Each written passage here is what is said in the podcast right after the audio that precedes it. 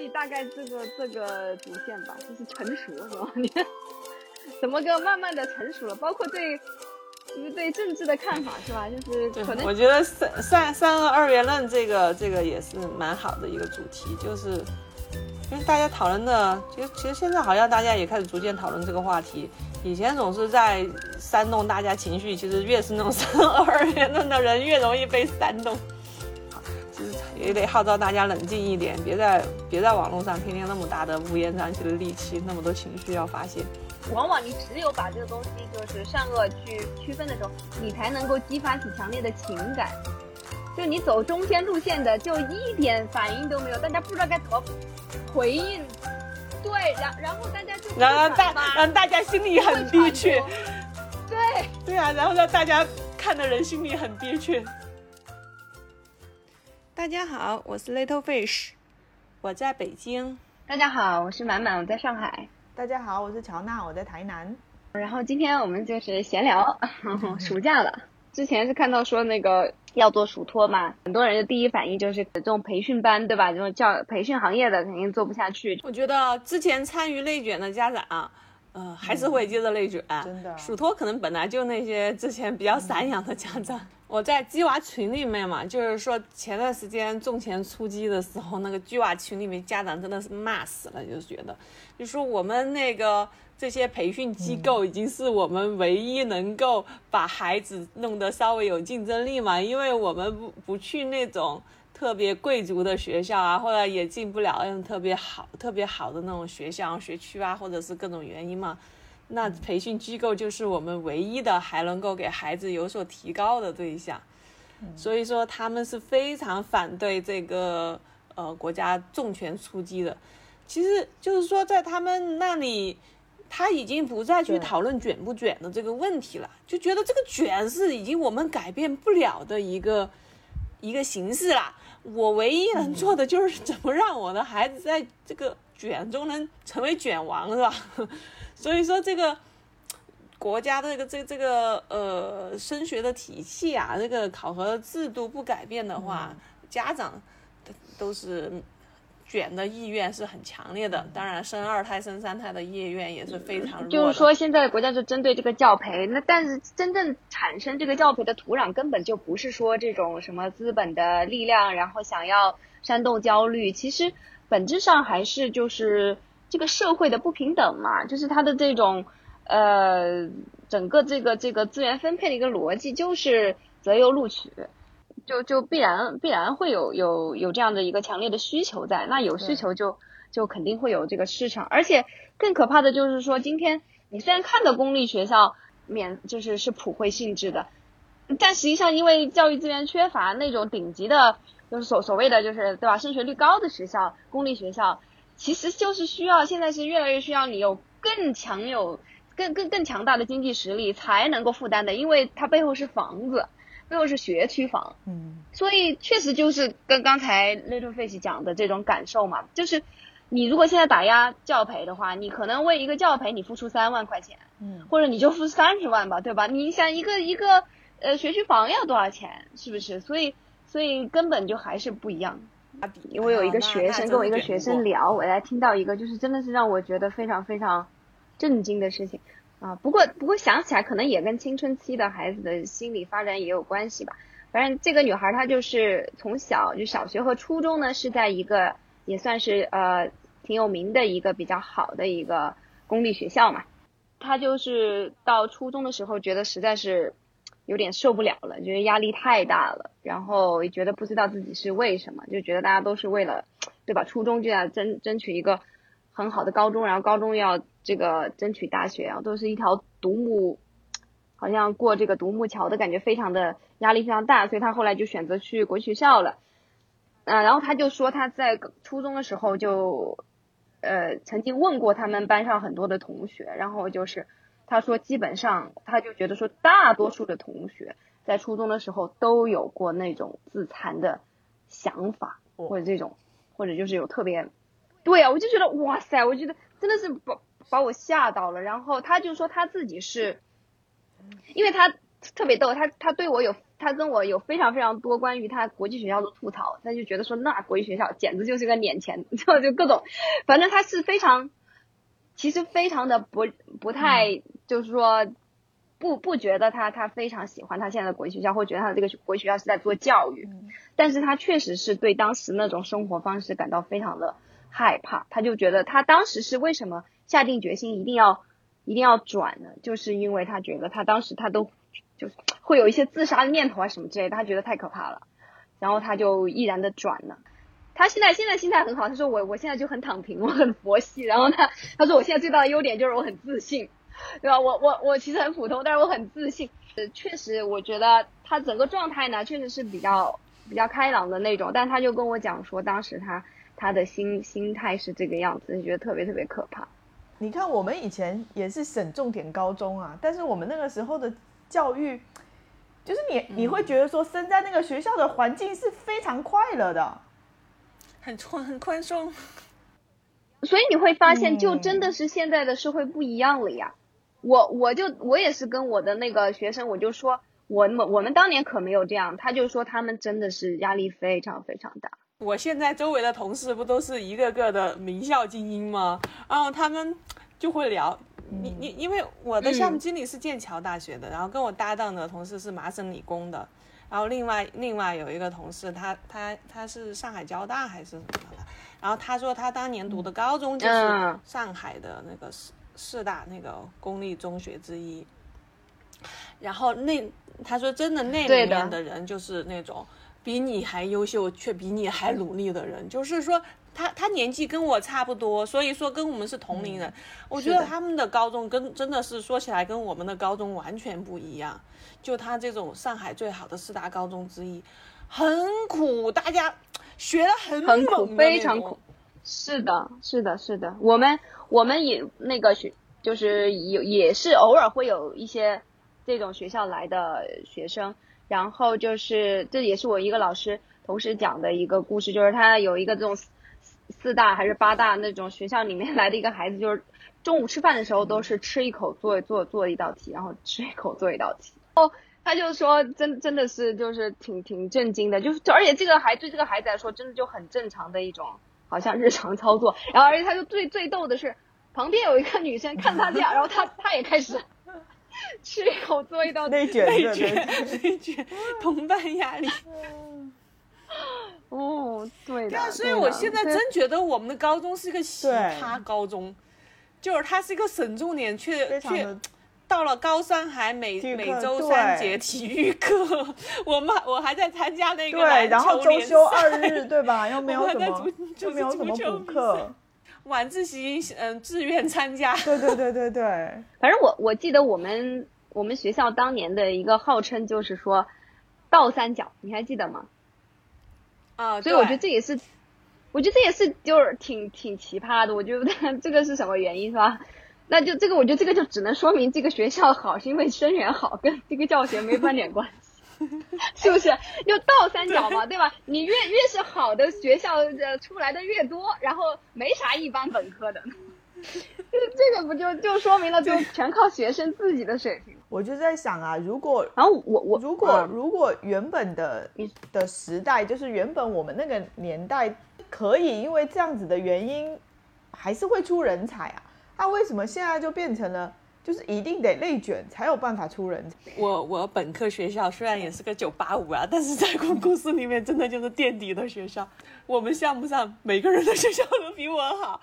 但是我觉得我一点都不自卑，真的没有那么呃，像你想象中的一定要。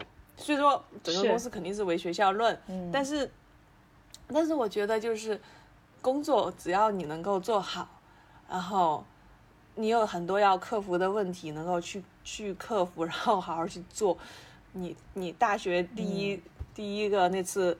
高考改变你人生的机会，即使考的不是那么特别顶尖的学校，也会是有各种机会。而且我觉得，只要你在工作中不停的去做，嗯，当然你也你也可以说我过了十几年的终点才是人家的起点吧。然后，但是我觉得就你你也可以到一个很顶尖的公司，然后自己做的，嗯，尽量让自己开心就好。就是以 Little Fish 这种经历，其实是更加能够体现，就是说这种内卷的趋势嘛。就如果你现在是一个跟他们一样的应届毕业生，就以你你的这个目前的资历的话，那那可能就是会更加困难一点呀，对吧？但如果是十年前，可能就没有那么困难。所以我觉得就就还是体现出一种学历的这种这种内卷吧。以前是清北复交，然后现在还要。还要 MIT 是怎么样的？这还要哈佛、牛津，就那这个就就就真的就有点有点过分了。我觉得还是可以看得出来这种这种趋势。就觉得现在呢，其实国家肯定是希望这样的想法，我觉得其实没有问题。我也觉得说每个人就发挥自己的长处，其实是最好的嘛，对吧？你要硬要在一个你不擅长的领域要去拼个你死我活，你最后确实会对你的个人的。呃，这种自我认知会有强大的冲击，你会会会抑郁啊，会会没有办法有一种自爱自尊的感觉。然后，但是呢，因为整个社会，我觉得就这个观念，可能这种儒家文化，对吧？就对这种，而且就有这种贵贱的意识啊，就是这种等级的意识，我觉得真的好强烈呀。嗯，就那天听那个杨照的那个马克思。就是讲讲马克思主义的那个呃博客，然后它里边有一集就是说职业没有贵贱之分，对吧？你想想看，这个马列主义，对吧？是我们这个国家的基本的一个意识形态。其实它就是有强调一个非常重要的嘛，职业不应该有贵贱。但是呢，就反倒其实今天你看看我们整个的这个文化里边，就充满了对于职业的偏见啊！你你是一个坐办公室的，你就高人一等，即便你。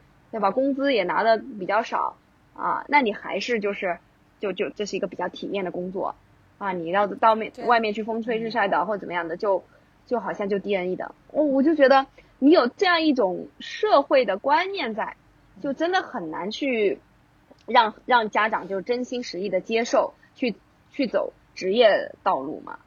就是不管什么职业，就是就是应该要要有有有尊严嘛。我觉得。像那个这种择优录取，它它最最不好的一点就是慢慢慢慢的，它就会形成一种，嗯，其实就对，就是我们那个那个成功的反思那本书里面的嘛，他就是说最最大的问题就是这种社会造成了失败者的耻辱感，对对，这个是很很要命的。其实你想想看，我们当年那个还比较刚刚建国或者怎么样比较比较穷的时候，其实虽然大家穷，但是因为比较平等啊，或者因为有这种对于工人的尊重啊，对吧？其实大家就。心态很好是吧？觉得挺开心的。但是像今天的话，就是笑贫不笑娼啊什么的，就是特别强烈的跟跟失败和你的经济收入啊联系在一起的耻辱感。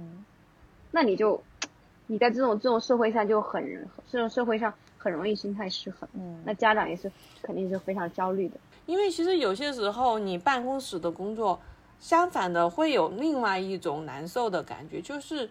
当你脱离了实物之后，你会觉得你每天都做的是文件工作，就是那种 paper work。你的你在一个很长的一个流程里面，很小的一环，然后你整天坐在那儿，运动又没有，脖最后每个人颈椎都不好，是吧？虽然你是不你是吹着空调坐在办公室，但你年复一年，日复一日的，其实你就是那个小工位嘛。然后你你所处理的工作让你看不到。整个工作的全貌，你没有任何一种那种产出的那种成就感。其实这个对白领的那种，为什么白领压力，特别是有些时候有些重复性的工作，然后又天天发生的时候，其实他这种这种工作也不是一个很理想的一个工作状态。但是，但是就是真的，现在大家我觉得就是拼死拼活的，也要给自己的孩子争取一个这样子被异化的机会。教育你如果是要去追追问它的意义的话，它就是其实你直接就追问到了人生的意义，对吧？你要你你到底要培养一个什么样的人，对吧？他怎么样度过这一生？这不就是最最核心？像今天的话，很多时候我们所谓对于教育的定义的话，它跟它本质上基于的一个对人生。价值的意义还是完全完全资本主义的，对吧？就是他就是希望人人生是一个投，人生就是一一一场合理的投资。对我，我希望我最后能够得到哎稍微好一点的一种一种生活的这个状态，一种收入什么的。对，完全完全还还谈不上嗯其他的。嗯，有有时候也是也是想到。可能真的是中国是需要，就是有这种站在这些啊底层人民嗯这个身边的呀。那有时候你想想，美国也确实是，就真的觉得美国一点都不灯塔了，是吧？就是在就站在美国这样的体制下，确实它也也造成了非常多的底层的呃巨大的嗯悲剧。其实我觉得实行什么样的制度，其实跟制度本身没有太大关系，而是跟人性有关系。对呀，当你身在权力之中的时候，你要怎么去控制你的欲望，或者是控制你自己个人的一些就是偏向？就是其实我觉得台湾现在的目前的状况就是非常的明显。民进党其实之前就是在刚成立的时候，就是在我老公他们那一代的时候，他刚出现的时候。其实就是为了反正在表现的这一些的，比如说很专制、不听人民的声音啊，这一些的这一些的情况。对，你想说这才过了十几、二十二十几年之后，然后他们自己本身就变成了他们曾经反对的那个人，真的是什么制度？不管你说你要挂民主的制度也好，还是挂专制的制度也好。其实我觉得跟这个名词真的没有太大的关系，其实都是跟人有关系。他的社会环境，嗯，以及他所处的那个社会的制度，就是他也拧拧不过时代。对对对。我们想的是他上去是为了造福人民，是吗？因为民主是他选上去，你就是代表我们的呀，因为你得代表我们，我才能够选你上去呀，对吧？这样的一套逻辑，但实际上。他会在那个不同的那个那个环境下采取怎样的话术来获得大家的多数人的好感，是吧？最后民主会不会走向暴政？他一方面还有他的一种欺骗性，是吧？他话术要要讲一个什么样的故事？他为了达到这样的一个。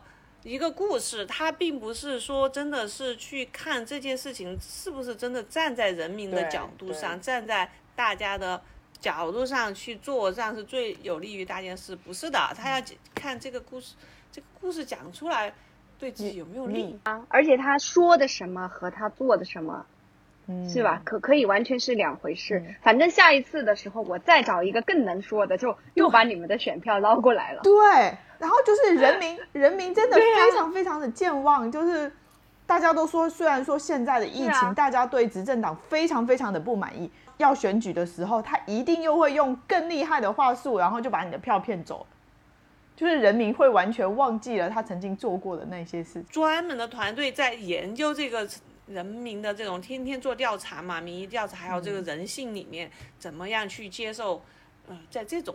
情况下最容易接受哪个故事？在这种最糟糕的环境下，我要用什么故事翻盘？这都已经是研究的很透了。对，所以我就觉得这些人真的是，就是从那种意识形态的角度来完全拒绝一个东西，就真的是，就是这也是人性吧，对吧？这也是人性。所以我我我就不知道什么时候那个这个 communist，com communism 能够在西方变成一个比较中性的词，我我就觉得特别特别逗嘛，因为。最近就是带那个学生有时候练习的时候，我们也会讲，就是说要要讲什么最近的新闻呐，你也可以讲说这个庆 庆祝这个党的生日是吧？然后，但是我就会我肯我肯定会跟他们讲说，那么在在西方的语境下，这个 communism 肯定是一个特别负面的词，对吧？一听。对，一一说呢，就肯定是意味着，就他们直接把它等同为集权嘛，对吧？就等同为一九八四的这这种小说里面的这这这种呃政治体制。但其实他们如果真的是了解中国人，在中国来生活的人，是吧？他会知道，嗯，完全不是这么回事，是是一个意识形态的东西和。实际的生活是完完全是不一样的，所以所以就是我我就感觉就是今天的我们的国家其实是一个非常呃务实的一个国家，对吧？我们就是其实反倒是今天很多反对中国的这种外部的力量的话，他其实开始大打这个意识形态的牌，他对你的这种攻击的话，基本上都是建立在这个的。反倒是说我们自己的话，其实是确实是更务实一些，就是。呃，经济提升啊，对吧？就是发展大力发展经济，这这个确实是一个很核心的点，在在做，所以就反倒是不会因为像像他们说啊，因为呃你你是资本主义的，所以呃对吧？我我就拒绝你们的啊，就反倒他们会是这样子的。我你看我们是黑猫白猫抓到耗子就是好猫，哎，他们反倒是说，哎，你看，因为他们是白猫，所以 他们能抓到耗子，就是感觉好像这样，我们也不要当白猫。我就要当黑猫。对，就是感觉好像他们反而反而变得更狭隘了。是的，是的。就就是，其实我觉得这这也是关联的问题嘛，就是意识形态的问题。就是说，咱们觉得，因为之前咱们国家一直属于这种比较贫穷落后的嘛，就是一直在追赶嘛。就之前就像我讲到的，就是你可能就是，嗯，宁可拿自己的生命去换个几十万，让让觉得家人能过得更好。就属于那种很初级的需求阶段，所以这个时候你有了那个发展的权利，大家齐心协力搞经济是吧？政治的事儿先别提了，就把经济搞上去，大家先过上一个富裕的生活，这个是我们这个阶段大部分人所所所追求的一个事情。就现在同事他们会讲到，因为他们大部分是在欧洲学习的嘛，就会。就会就是说到，因为我说那个我去了德国，然后我觉得这个国家还蛮不错的。他说他们都很不喜欢德国，他跟你说话是很彬彬有礼，我我很彬彬有礼，但我们就是不是他我我很有礼貌，但是呢我们很民主，让你觉得我就是比你高比你们高一等，就看到中国人就会有有那样子的一种感觉，所以他们啊当然是他们的。Opinion 啊，就就是，但是就他们几个会异口同声的，就都会有这种感觉，高临下，直接很直接表现出来那种歧视，但是在言辞之间就会觉得我们是民主，所以我们高高你一等的那那种感觉。嗯，他很更在意这些，因为他的物质达到一定水平之后，他就会很讲究这些事情嘛。因为我们现在会觉得大家过得富裕一些，就是。你看，我们有那么多贫穷人口，我们能够消灭贫困，这是很很了不起的一个事情。首先让大家吃饱穿暖呢，然后孩子有书读，是吧？大家有工作可以干，然后过年大家都开开心心的，这个是我们的一个执政的一个业绩和一个一个愿望。然后当然确实也做到这点，所以说呃现在受拥护的程度才这么高。但是就是你发展到不同的阶段之后，你所追求的就会不一样了。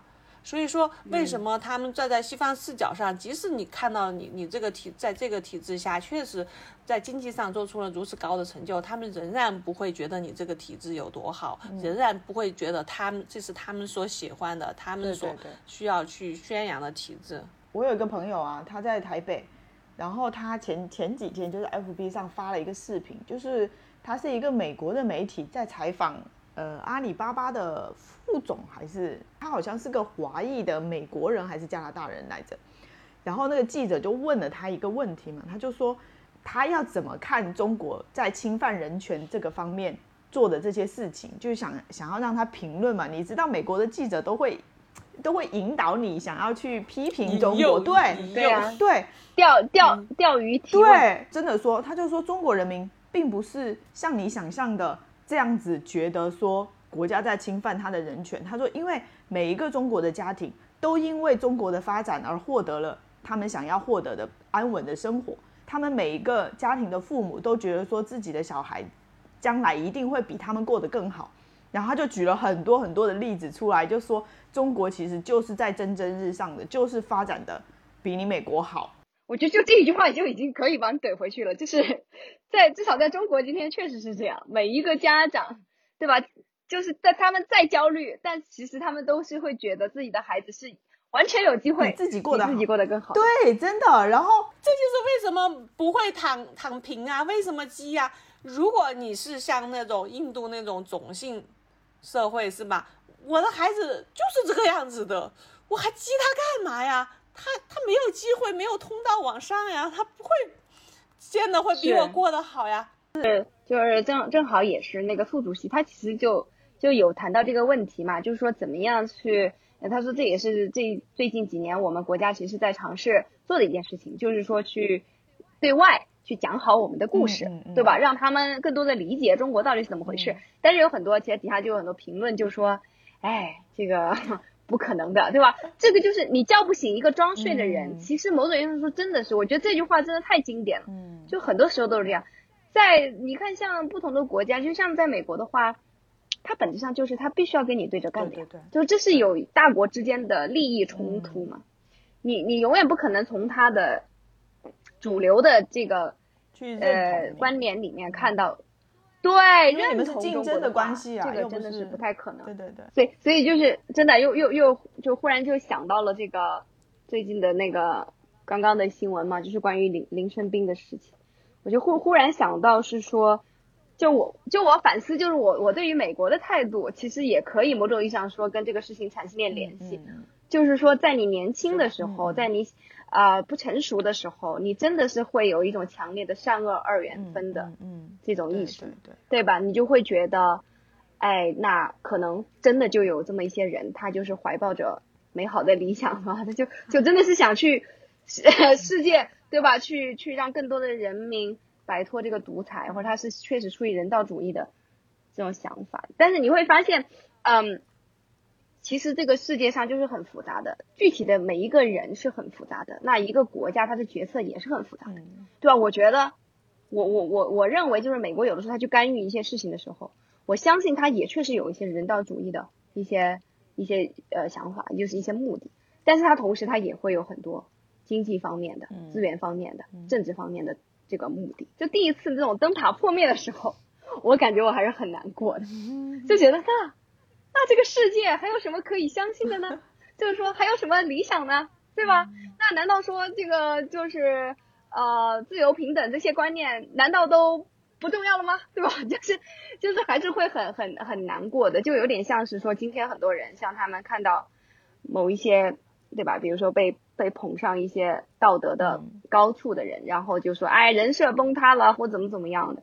但是其实就是这个真的可能就是成熟的一个标志吧，对，就你知道人性是很复杂的，没有什么人是完人，没有什么人永远都做出嗯最符合道德的决定，是吧？嗯所以我觉得就是没有办法给一个人打标签，说这个人是一个好人或者坏人，你只能就针对他做的事情去说他这件事情做的是符合道德的嗯或者不符合道德。嗯当然，这个这样子通过这种角度去看问题的话，就其实对对人的呃心理还是很很还有自己的思辨，还有思维能力，就是也是很高的一个要求。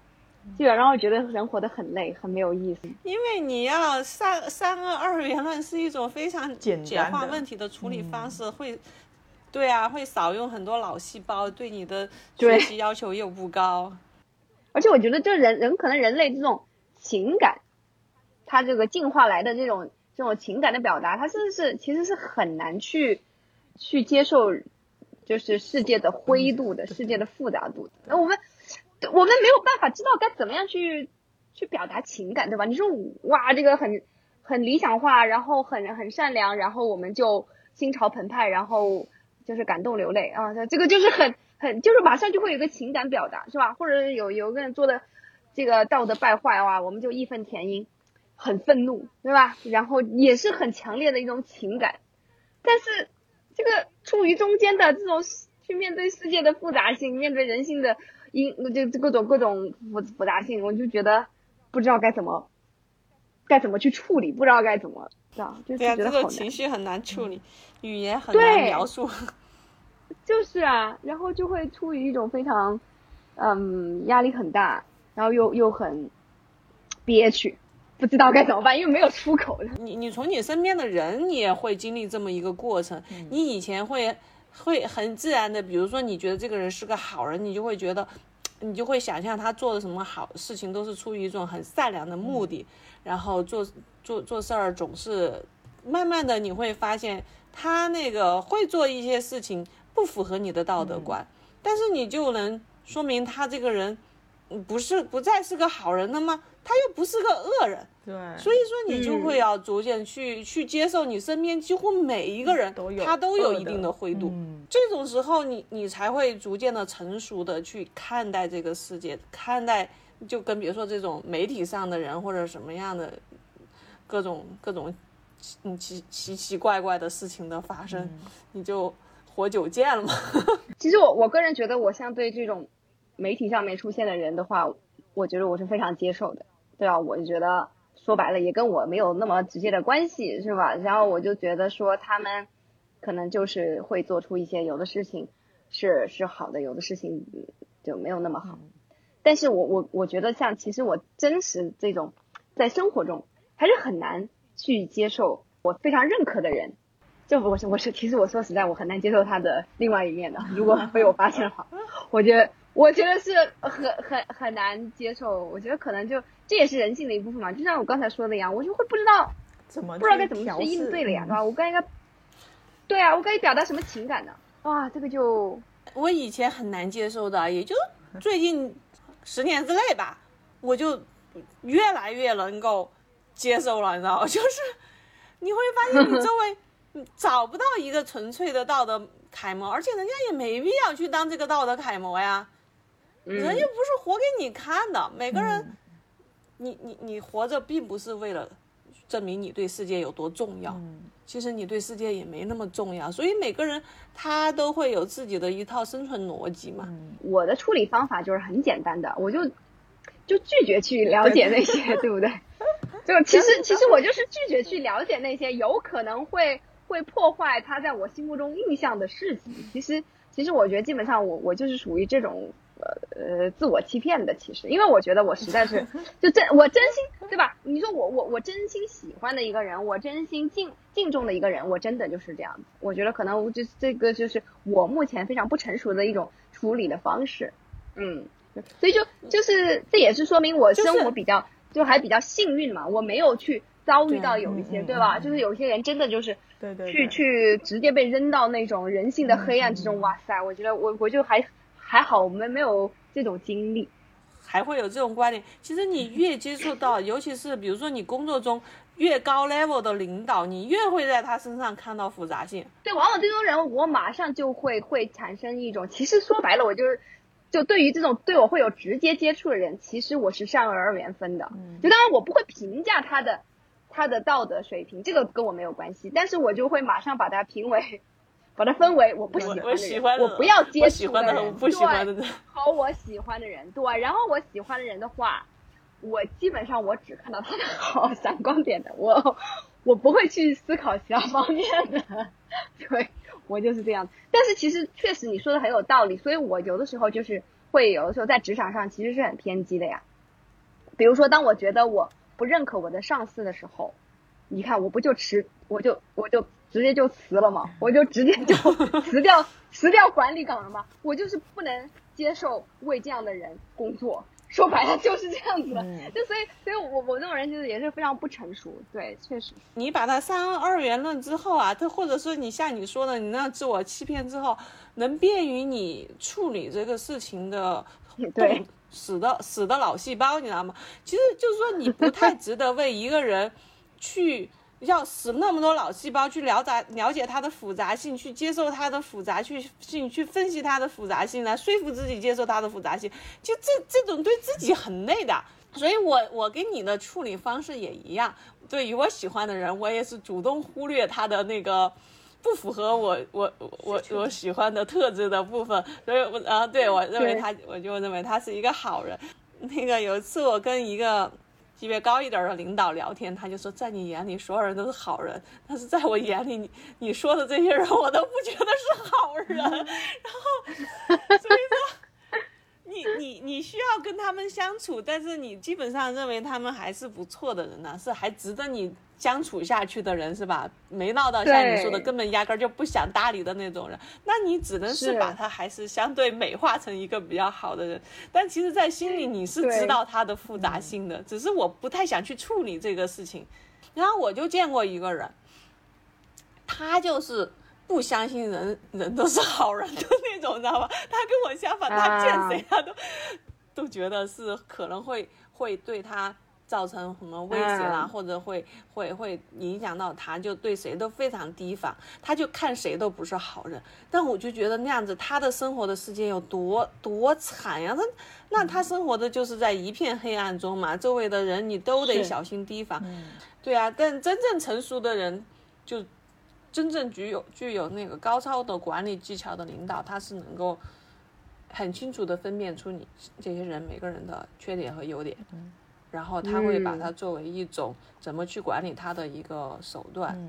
我之前有一个我们公司有一个员工啊，他就是他就是这样子的人，他就是觉得他就觉得那个人随随便说什么做什么都没有办法跟他合作，然后我就跟他讲了一句话，我说你在职场上你就是要学会跟任何种类的人相处，然后他用这样子的话去要求他自己，然后他整个人也会变得就是比较合作在公司里面合作的状态啊，或者是他的工作。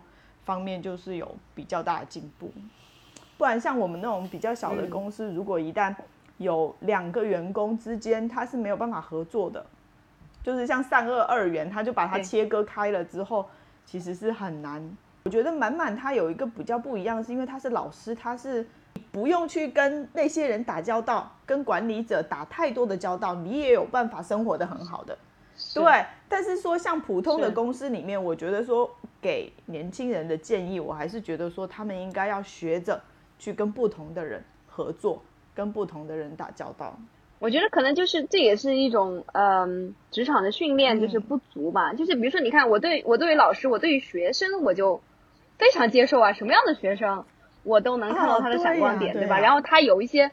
对吧？有一些我其实不能接受的什么的，我也我也无所谓的，我我也不会说就就因此排斥他怎么样的。但是我对于就是那种上级管理者，我这我觉得可能那种内心的这个这个青春期的叛逆没有没有没有没有搞定，你知道吧？就是我真的非常非常接受不了，尤其是男性的管理者，我不认可的这种，我是一点都不能接受，我特别容易。就是就是跟那个男性的管理者起同冲突的，其实，我觉得我有一个，就就是那有有有一种对吧？尤其是那种可以，就就是大我挺多的那种男性，我我真的觉得我我可能是跟原生家庭有关系还是怎么的呀？对，就是就是我会有非常强烈的一种逆反心，对的，嗯，对啊，我们有一个很经典的劝说的话术嘛，就是每次如果是有同事给我们讲。那个跟婆婆怎么相处的不好的时候，我们就会说，你每天忍客户，对，什么样的客户你都能忍，但是你回家，你婆婆呀是你老公的妈妈呀，这么亲的人，你有啥不能忍的？好多回家就脾气控制不好啊，就觉得一家人就无所谓，其实对家人伤害蛮大的。自己最不好的那一面都面对家人了，然后在外面都和和气气的这样。公司就是不是有那种沙袋嘛，就是人形沙袋嘛，我觉得就是。需要提供，就是你你你总得让他有一个出口吧，对吧？就是这种无名怒火，对吧？在这个地方压抑一下了，就会在另外一个地方爆发出来，所以你要 让他有一个出口。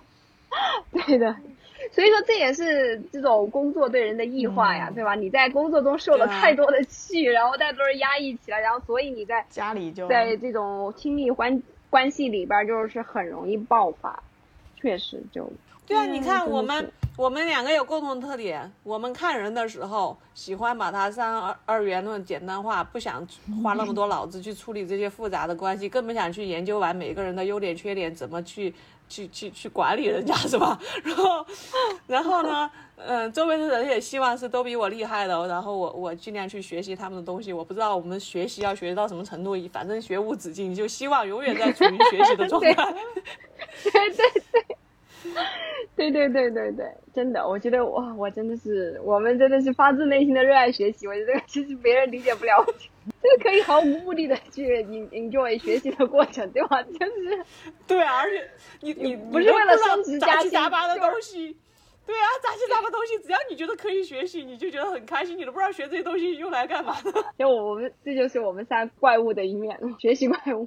我这两个礼拜不是都没有写工号吗？我我就学了一个新的计算机语言。学了什么？Go 语言。Python 吗？不是不是，Python 以前就我们一听就听到，以为是 Python。没有没有没有。哦，Python 很厉害。对。嗯。